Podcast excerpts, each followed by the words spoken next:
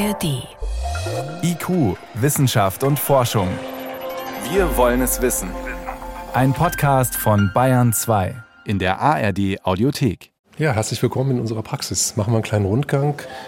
Wolfgang Blank ist Facharzt für Allgemeinmedizin in Kirchberg im Wald, im Herzen des bayerischen Waldes. Er legt Wert auf eine moderne Ausstattung seiner Praxis. In jeder anderen Praxis natürlich auch EKGs, da haben wir zwei Räume. Ultraschall haben wir zwei Räume, sodass Patienten nicht unnötig warten muss, wenn es bei einem Patienten mal ein bisschen länger dauert.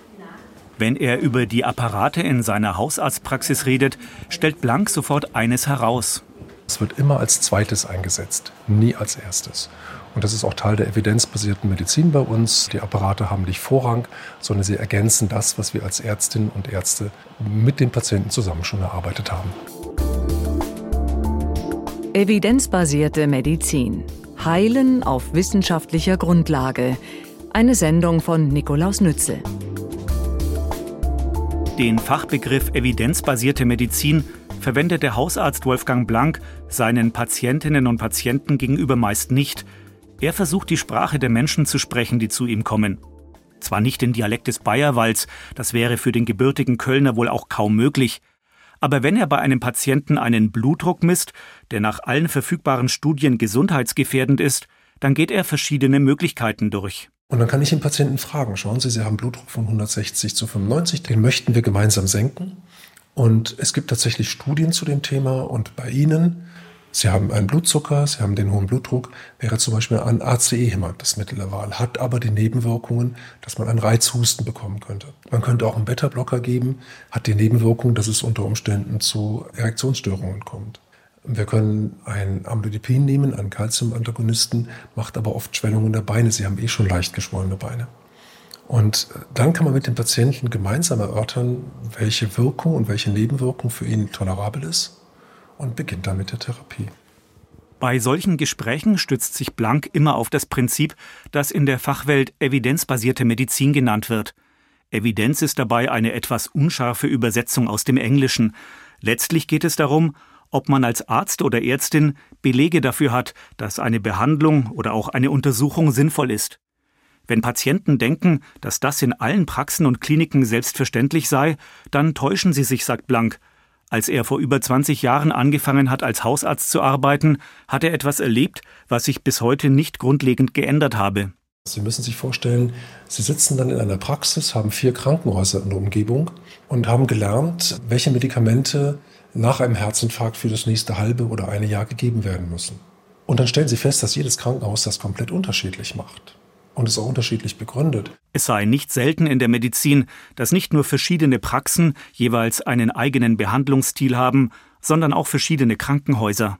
Aus diesem Grund kommt es dazu, dass in verschiedenen Kliniken, in denen eine große Hierarchie herrscht, natürlich der Chefarzt bestimmen kann, was an Therapie an Patienten gemacht wird und da unter Umständen die Wissenschaftlichkeit verloren geht. Blank weiß, dass er sich bei einigen Arztkollegen nicht beliebt macht, wenn er ihnen unwissenschaftliches Arbeiten vorwirft.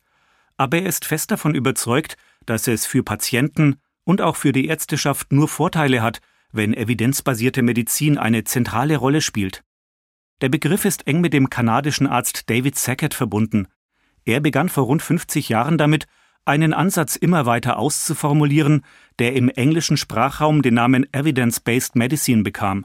Ein zentrales Element dabei ist die Frage, lässt sich bei einer Therapie oder einem Medikament zweifelsfrei belegen, wie die Wirkung ist?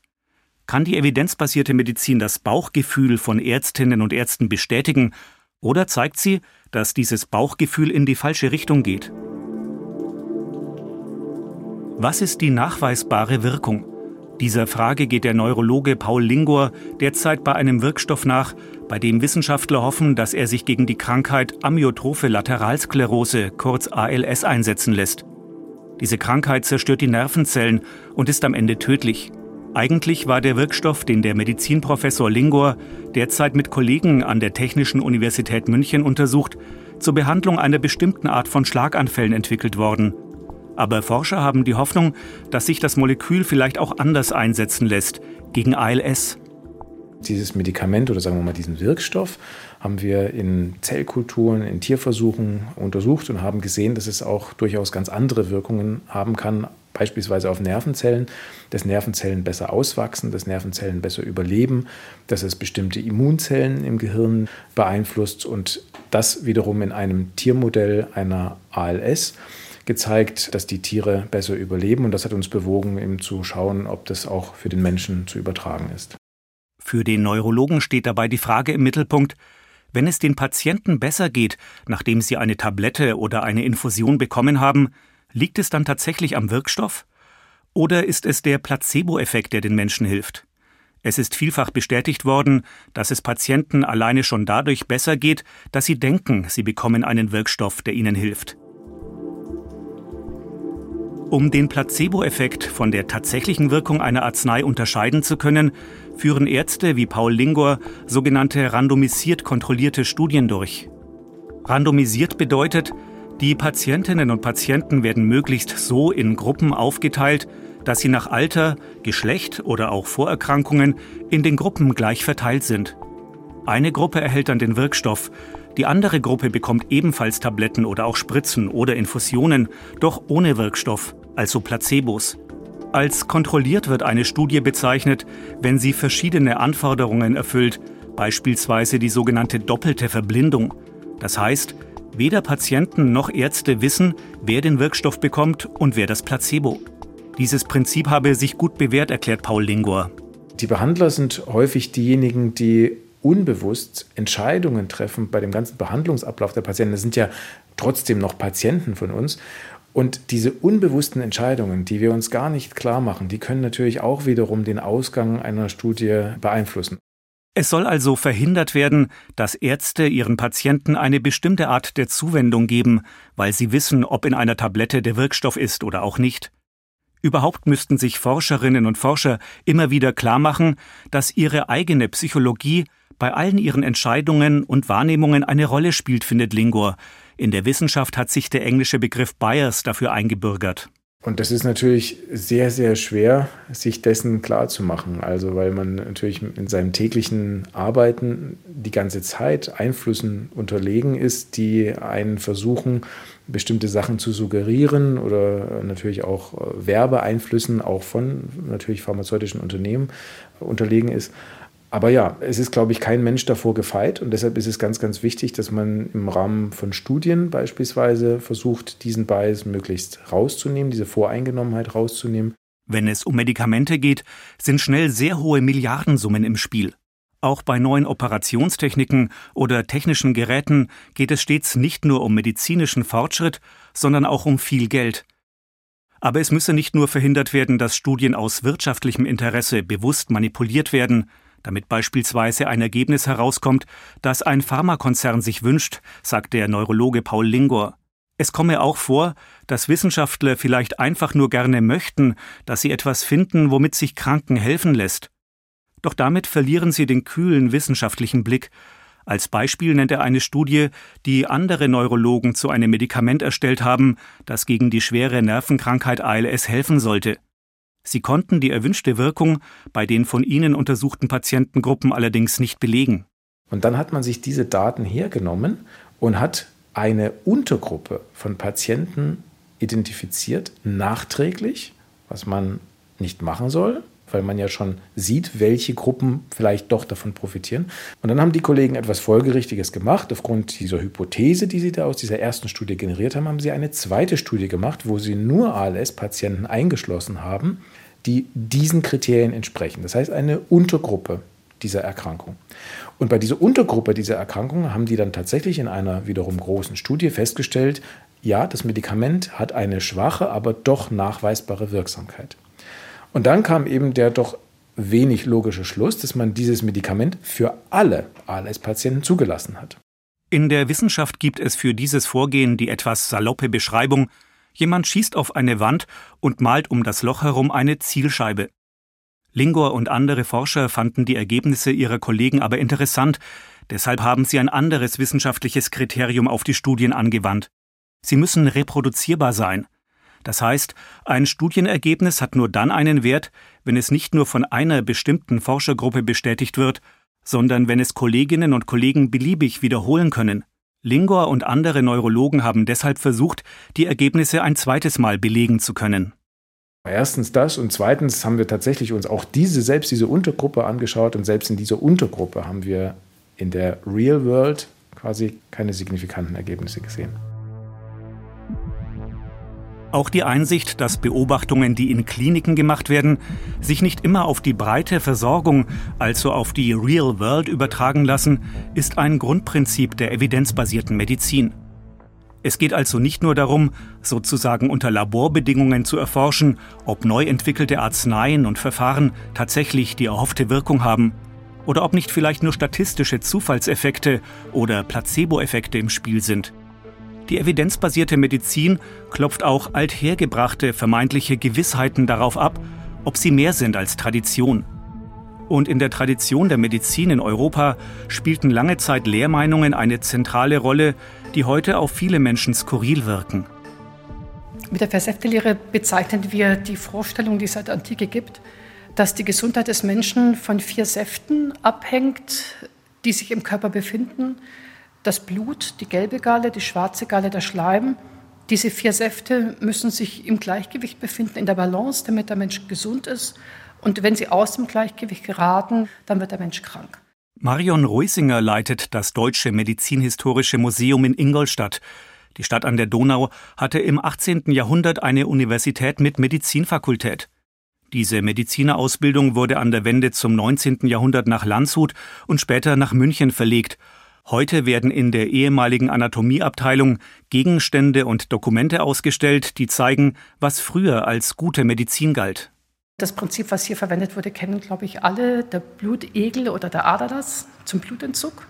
Man konnte reinigen durch Erbrechen, man konnte reinigen über den Darm durch Klistiere. Nach den Regeln der heutigen Medizin und vor allem nach den Regeln der evidenzbasierten Medizin sind viele Behandlungsmethoden früherer Jahrhunderte völlig abwegig.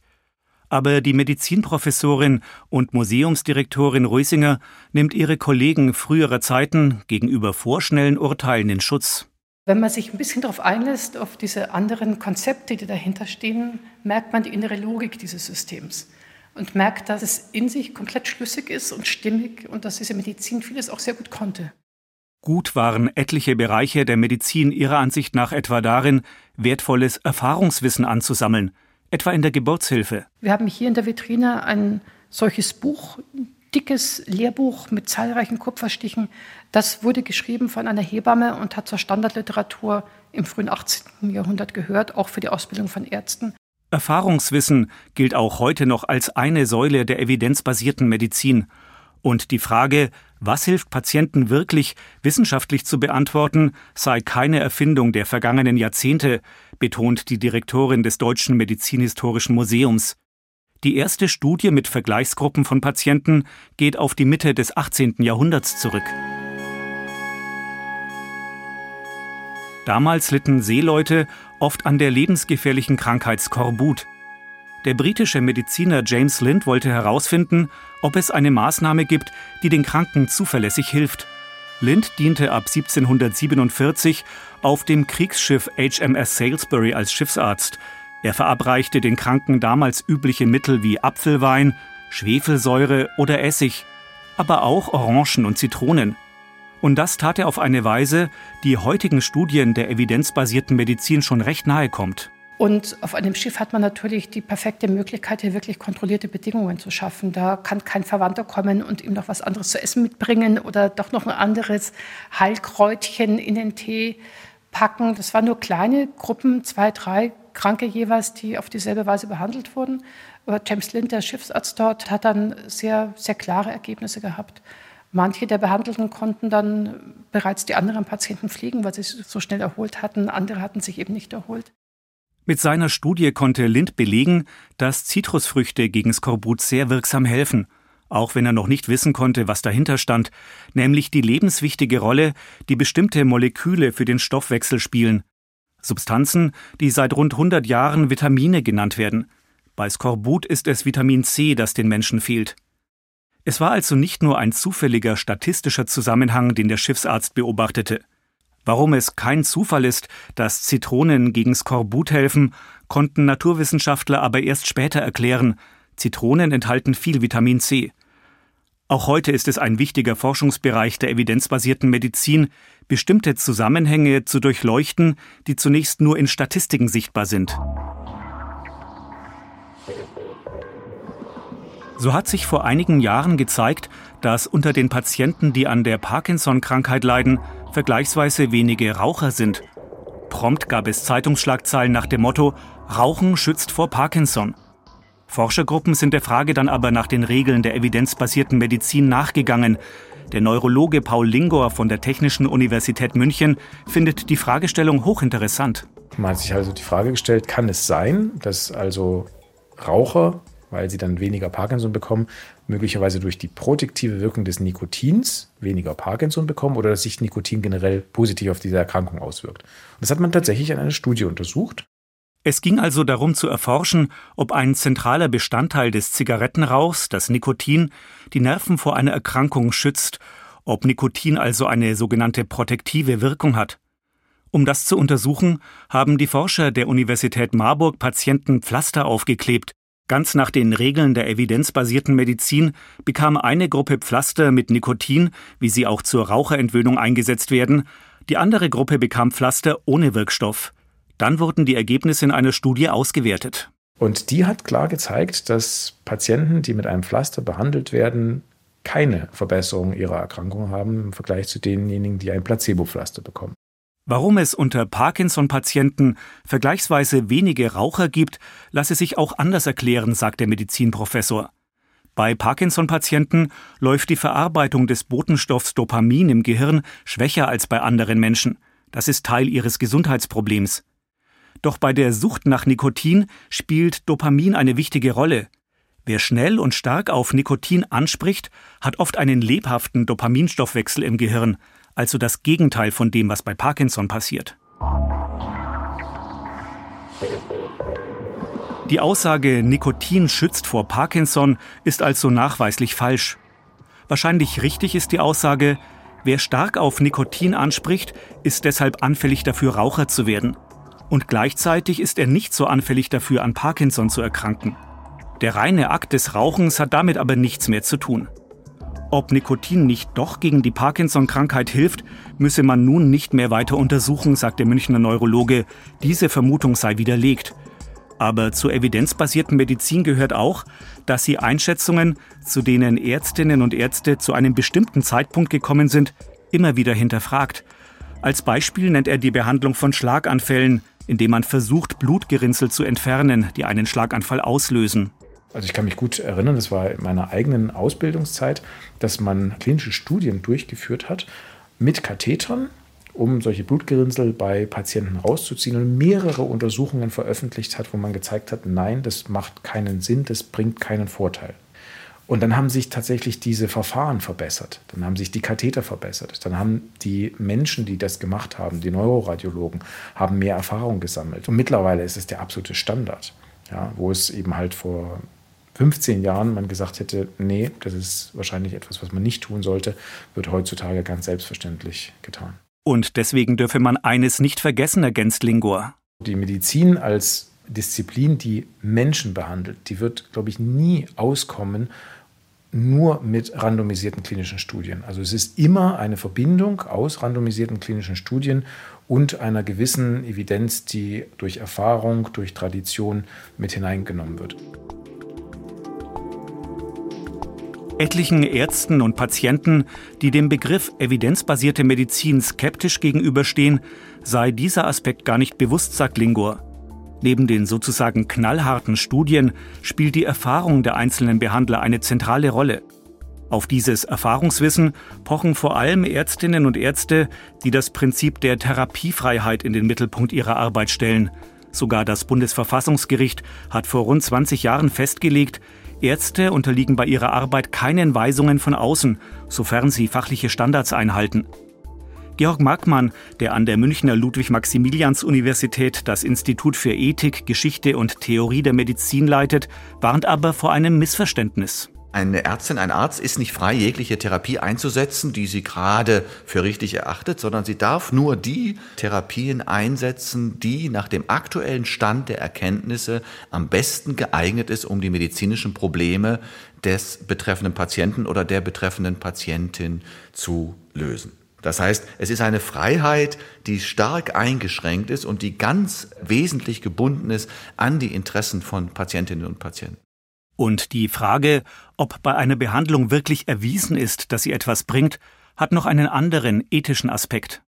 Wir können jeden Euro im Gesundheitswesen nur einmal ausgeben und dann ist es unglaublich nahelegend, wenn wir das Geld für die Therapien ausgeben, die nachweislich Patientinnen und Patienten helfen.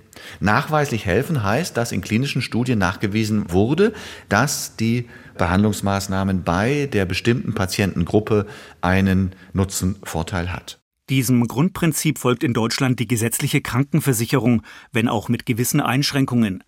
Neu in den Leistungskatalog aufgenommen werden in der Regel nur Behandlungen oder Medikamente, bei denen eine gewisse Wirksamkeit belegt ist dass möglicherweise Geld verschwendet wird, wenn es in nutzlose Therapien oder Diagnoseverfahren fließt, ist aber nur einer von mehreren ethischen Aspekten bei der Diskussion über evidenzbasierte Medizin. Ein anderer Aspekt ist die Frage, ob eine medizinische Maßnahme neben ihrem möglichen oder nachgewiesenen Nutzen auch Schaden mit sich bringt. Diese Frage werde oft vernachlässigt, findet der Medizinethiker Georg Markmann. Hier sieht er aber eine besondere Herausforderung für die evidenzbasierte Medizin. Das habe sich gerade während der Corona-Pandemie gezeigt. Die Anforderungen an die Evidenzbasierung ist immer umso größer, je größer die Schadenspotenziale einer Maßnahme sind. Wenn eine Maßnahme nur ein eindeutiges Nutzenpotenzial hat und sie ist mit kaum Belastungen und Risiken verbunden, könnte man relativ entspannt sein und sagen, okay, im schlimmsten Fall ist es eine Ressourcenverschwendung, wenn diese Maßnahme dann keinen Nutzen hat, aber zumindest schadet sie den Patientinnen und Patienten nicht. Und es war gerade bei den Infektionsschutzmaßnahmen während der Covid-19-Pandemie so, dass die Infektionsschutzmaßnahmen insbesondere für bestimmte Personengruppen sehr eingreifend waren. Das hat Schülerinnen und Schüler betroffen und auf der anderen Seite ältere Menschen, die in stationären Pflegeeinrichtungen gelebt haben. Ich glaube, das waren die Personengruppen, die sehr, sehr stark unter den Infektionsschutzmaßnahmen gelitten haben, ohne dass wir wirklich verlässliche Evidenz hatten, ob diese Maßnahmen notwendig sind, um die Betroffenen ausreichend zu schützen. Noch einmal zurück in die Hausarztpraxis, die der Allgemeinmediziner Wolfgang Blank mit Kollegen in Kirchberg im Wald betreibt. Auch er findet, dass die Corona-Pandemie die evidenzbasierte Medizin vor besondere Herausforderungen gestellt hat, etwa bei Hygienemaßnahmen. Also wir haben in dieser Praxis Maßnahmen eingeführt und durften sie am Tag später wieder abschaffen, weil dann doch was anderes gesagt wurde von seriösen Wissenschaftlern. Und unsere Patienten, die dann ungehalten waren, haben wir erklärt, ja, ist es doch toll, wenn es am nächsten Tag wieder geändert wird, weil wir haben neuere Erkenntnisse, wir wissen besser über diese Behandlung oder Schutzmaßnahmen Bescheid und setzen die sofort um. Dass beim Umgang mit der Corona-Pandemie immer wieder neue Wege eingeschlagen wurden, liegt nach Ansicht von Wolfgang Blank also in der Natur der Sache. Wobei auch er sich wünscht, es wären weniger Wege eingeschlagen worden, die sich hinterher als Irrwege herausgestellt haben, etwa bei der Schließung von Schulen.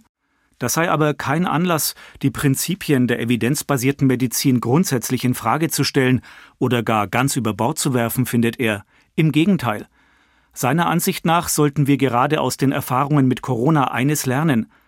Ob eine medizinische Maßnahme sinnvoll ist, richtet sich nicht danach, was Ärztinnen und Ärzte oder auch Forscher sozusagen aus dem Bauch heraus für sinnvoll halten. Die Frage, was gute Medizin ist, müsse einfach immer wieder neu beantwortet werden, auf der Basis unabhängiger Studien und auf der Basis der Erfahrung von Ärztinnen und Ärzten. Das ist also keine Kochbuchmedizin, die auf den Patienten übergestülpt wird, sondern es ist eine Möglichkeit, die beste Lösung für den Patienten in seiner Lebenssituation zu finden. Und deshalb schätze ich diese Art der Medizin für mich besonders. Sie hörten IQ Wissenschaft und Forschung. Heute mit dem Thema Evidenzbasierte Medizin. Heilen auf wissenschaftlicher Grundlage. Eine Sendung von Nikolaus Nützel. Redaktion Yvonne Mayer.